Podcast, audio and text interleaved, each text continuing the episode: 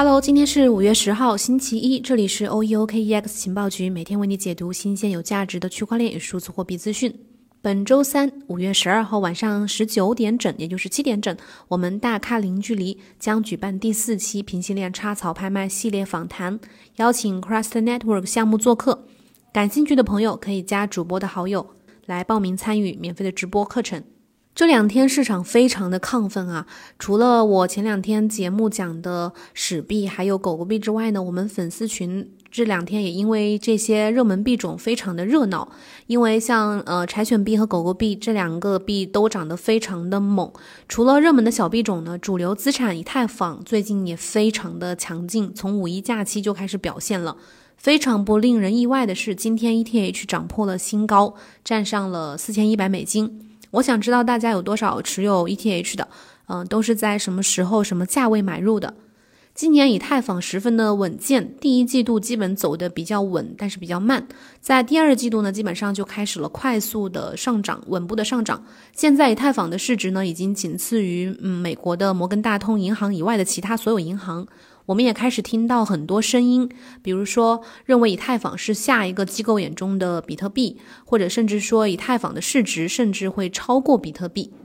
那么以太坊能不能超过比特币呢？这个问题其实曾经就像 EOS 能否超越以太坊一样是被人嘲笑的。但是如今随着以太坊对比特币的汇率不断的飙升，以太坊2.0呢也逐渐的临近，这个问题也不再是当年的那个笑话了。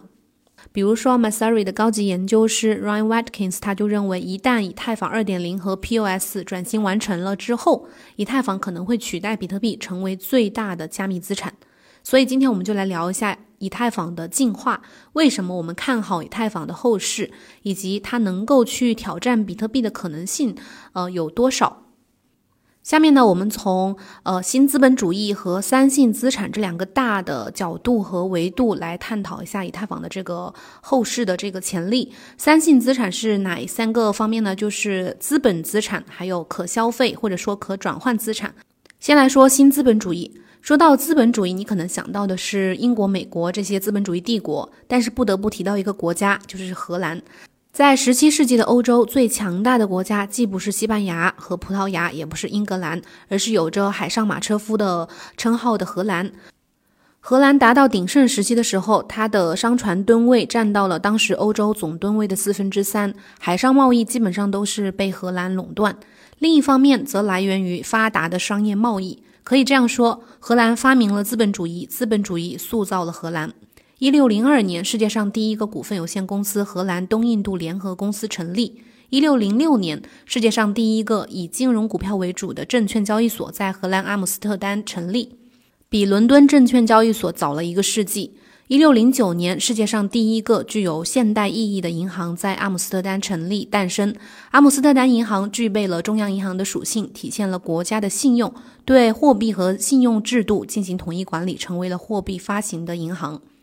当荷兰建立了第一个运转良好的贷款系统，这个系统呢可以更容易的创造债务，资本主义在荷兰就开始生根发芽，走向世界。因此，荷兰也被称为世界上第一个资本主义国家。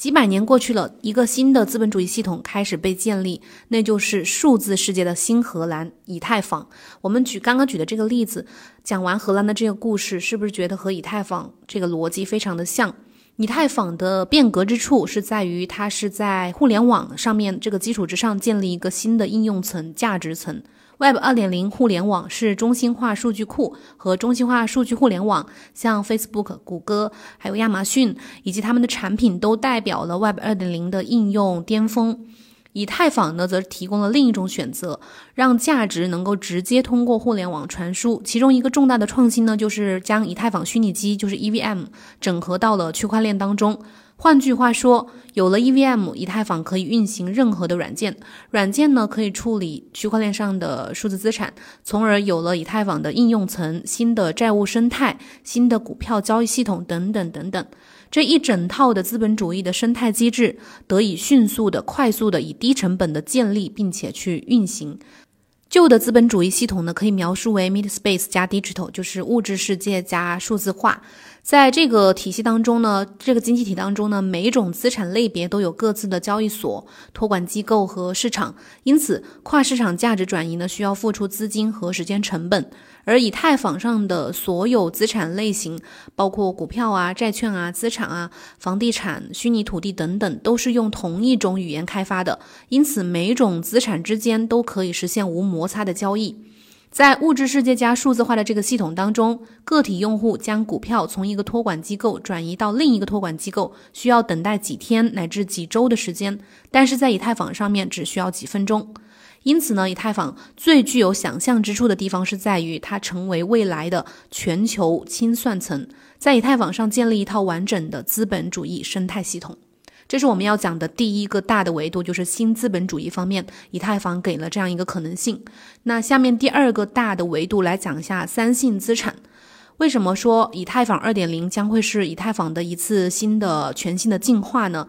在 Realty 首席运营官 David Holman 看来，以太坊2.0之后，呃，以太坊将会成为历史上第一个同时具有所有三种资产类别属性的资产，就是我们刚提到的最前面提到的，呃，这三个属性，一个是资本资产，一个是可消耗资产，还有一个是价值存储。一九九七年，美国经济学家罗伯特 J. 吉尔在论文《什么是资产》种类当中，将资产类别分为了三类，第一类就是资本资产。资本资产指的是任何可以生成未来现金流的资产，比如说以股息形式生成现金流的股票和以票息形式生成现金流的债券，还有可出租的房地产。它们的根本特点是可以将未来可能生成的现金流进行折现估值。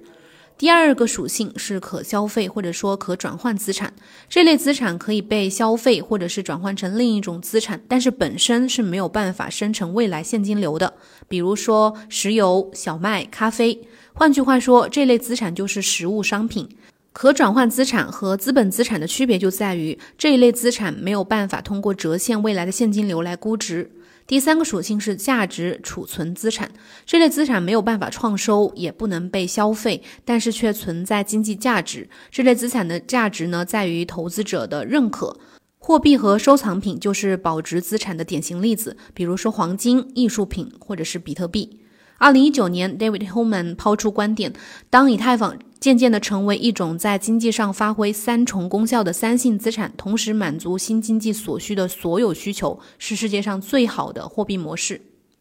那接下来分别从这三性资产细分的角度再去讲讲以太坊。首先就是它是资本资产这个属性，以太坊当中的这个以太坊网络当中的这个份额，就是相当于以太坊网络当中的股份。以太坊二点零的 POS 质押机制呢，让 ETH 本身也变成了一种生产性的资产，它可以通过质押去产生收益，这让它捕获到了系统成长的价值。第二个就是以太坊的求偿权，这是对以太坊网络费用的求偿权，在这个方面呢，表现得非常类似于债券。以太坊是一个债券发行人，那这些质押的人呢，就是这些 stakers，就是债券的持有人，并且获得相应的收益。和传统的债券不同的地方是在于，stakers 可以根据指令，呃，没有到期的情况下，可以去赎回以太币，然后类似于债券的嵌入式期权。特别是 ETH 获得了主权债券的特质，因为他们平台在设计上是有偿付能力的，没有违约风险。第三个。呃，为以太坊进行生产的权利，拥有了 ETH 就拥有了以太坊的工作权利和收取费用的权利。ETH 也是确保以太坊网络和他们呃工作人员之间激励一致性的一种机制。所有的工人，所有的相关的开发者都必须拥有 ETH 才能为以太坊工作。如果你想成为以太坊网络的一呃一员，或者是为相关的服务去付费，那么你就必须要持有 ETH，并且和它的网络保持一致。第二个细分角度来谈谈 ETH 为什么是消耗性资产。这里呢，你可以把 ETH 理解成一种可消耗的能源。有了能源呢，我们的世界才能得以正常的运转。能源是为世界经济提供动力的经济基础。为什么这么说呢？以以太坊网络的这个每一笔交易呢，比如说你发送一枚代币，或者说去和智能合约进行互动，都是需要花费 gas 费的，并且它的这个 gas 费是以 GV 为单位定价的，而这个计价的货币呢，就是 ETH。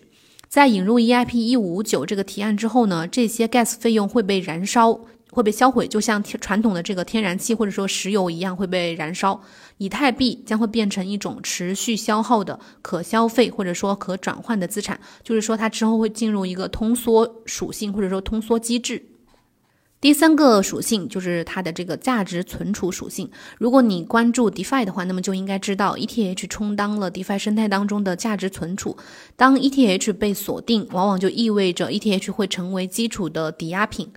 比特币的固定供应量我们都知道是两千一百万枚，并且它的通胀率呢在不断的下降，因为它会一直减产，也被称为是数字黄金。那相比之下，以太坊虽然没有固定的供应量，但是未来的通货膨胀率会持续的下降。因为以太坊二点零在完全转变成 POS 链之后呢，ETH 的全网增发量是会急剧下降的，这会让它的通胀率从当前的百分之四点五四下降到百分之一点五八左右，不仅仅低于全球的货币二零二一年的通货膨胀率的预期值，而且将会低于比特币的通货膨胀率。另外要说一下，这个 EIP 一五九这个提案呢，已经被批准，会在今年年中的以太坊伦敦硬分叉升级当中去实施，正式的将以太坊经济的增长和 ETH 资产的稀缺性联系起来。一直以来呢，以太坊的货币政策是最少必要发行量，也就是说，以太坊协议新增发行的 ETH 的数量呢，少到足以确保以太坊网络的安全就可以。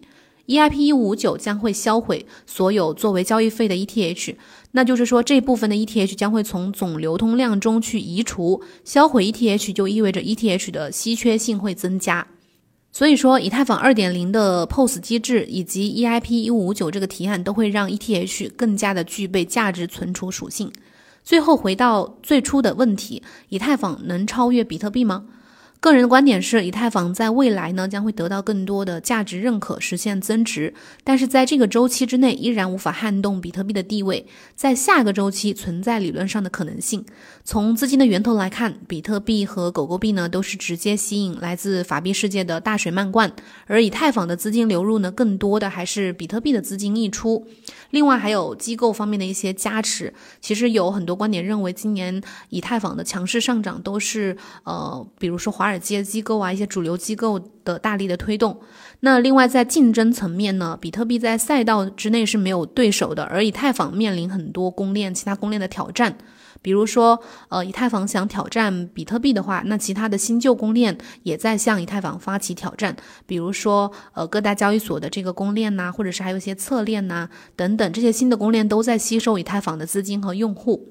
以太坊需要很努力，先去打败它的竞争对手。而比特币呢，只需要躺在那里迎接崩坏的法币世界主动拥抱。以太坊的成功来自于主动，比特币的成功源于被动。这就要求以太坊需要不断的进步，而且不能犯一些致命的错误，也就是以太坊二点零这一步呢，千万不能走错。但是我们依然期待以太坊和比特币的正面 PK，直接扳手腕的那一天。所以说，个人建议啊，我们如果持有 ETH 的小伙伴们，最好是拿住了。币没有梦想和咸鱼有什么区别呢？只有这样，区块链世界才能更精彩，不是吗？以上就是我们今天节目的所有内容，感谢你的收听，希望对你理解以太坊有更多的帮助。呃，有什么问题呢？可以直接在节目下面评论和我交流。我们明天同一时间再见，不要忘记我们呃后天晚上的直播活动，记得报名来参与。拜拜。